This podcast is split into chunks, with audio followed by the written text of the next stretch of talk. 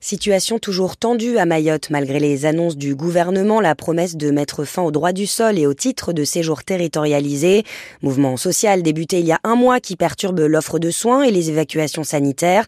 Depuis 11 ans, faute de spécialistes à Mayotte, Maïla Manrouf est soignée pour son diabète au CHU Nord de la Réunion. Hospitalisation très compliquée le mois dernier, Priscilla Etève. D'abord, l'hospitalisation de Maïla Manrouf au CHU Nord est reportée à cause du cyclone Bellal.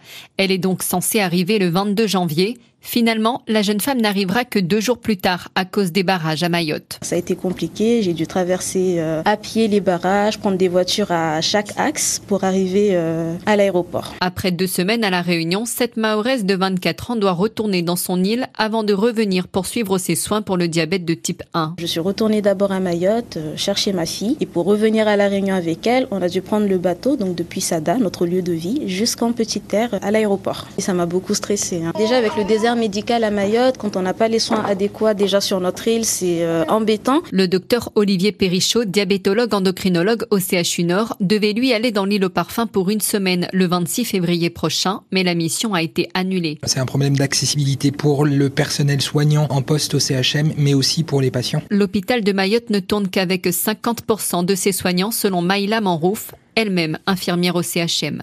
Mayotte où les restrictions d'eau vont encore s'alléger après des mois de pénurie. À partir de demain, l'eau sera disponible deux jours sur trois au robinet. L'eau, une ressource très convoitée aussi en Guadeloupe qui fait face à de nombreux problèmes de vétusté sur son réseau de distribution. Ressource sur laquelle parient aussi les entreprises leaders du marché des énergies renouvelables. Illustration au moule à la centrale hydroélectrique de l'Éteil avec Julien Babel. 10 heures à l'éteil, Pierre Kremer, responsable hydroélectricité de Force Hydraulique Antillaise, commence la visite par une leçon express. L'important pour capter de l'énergie d'un cours d'eau, c'est d'essayer de maximiser le débit et ou la hauteur de chute qu'on va utiliser. L'eau arrive de la basse terre sous pression. En bout de chaîne, l'énergie n'est pas le seul but. Pierre. Ça permet d'une part de gérer très finement la pression dans le réseau et donc de satisfaire tous les besoins qui sont situés à l'amont, notamment les besoins en eau potable et en irrigation. Et puis l'autre avantage, c'est que ça permet ici en arrivant à l'aval d'utiliser l'énergie de l'eau. Deux vannes ajustent automatiquement leur ouverture selon la pression de l'eau, puis un alternateur génère le courant. L'équivalent de la consommation d'environ 200 foyers est disponible. Si l'enjeu est économique, il est surtout écologique. Une centrale hydroélectrique émet en moyenne autour de 10 grammes de CO2 par kilowattheure contre environ 700 pour une centrale thermique.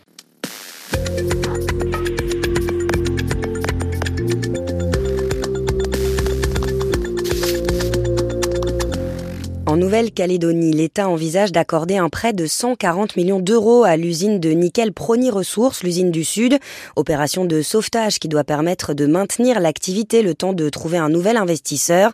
Les trois usines de nickel du territoire sont lourdement endettées, celle du Nord ayant déjà été mise en sommeil. Et puis 37 exposants réunionnais attendus la semaine prochaine au 60e Salon de l'agriculture à Paris.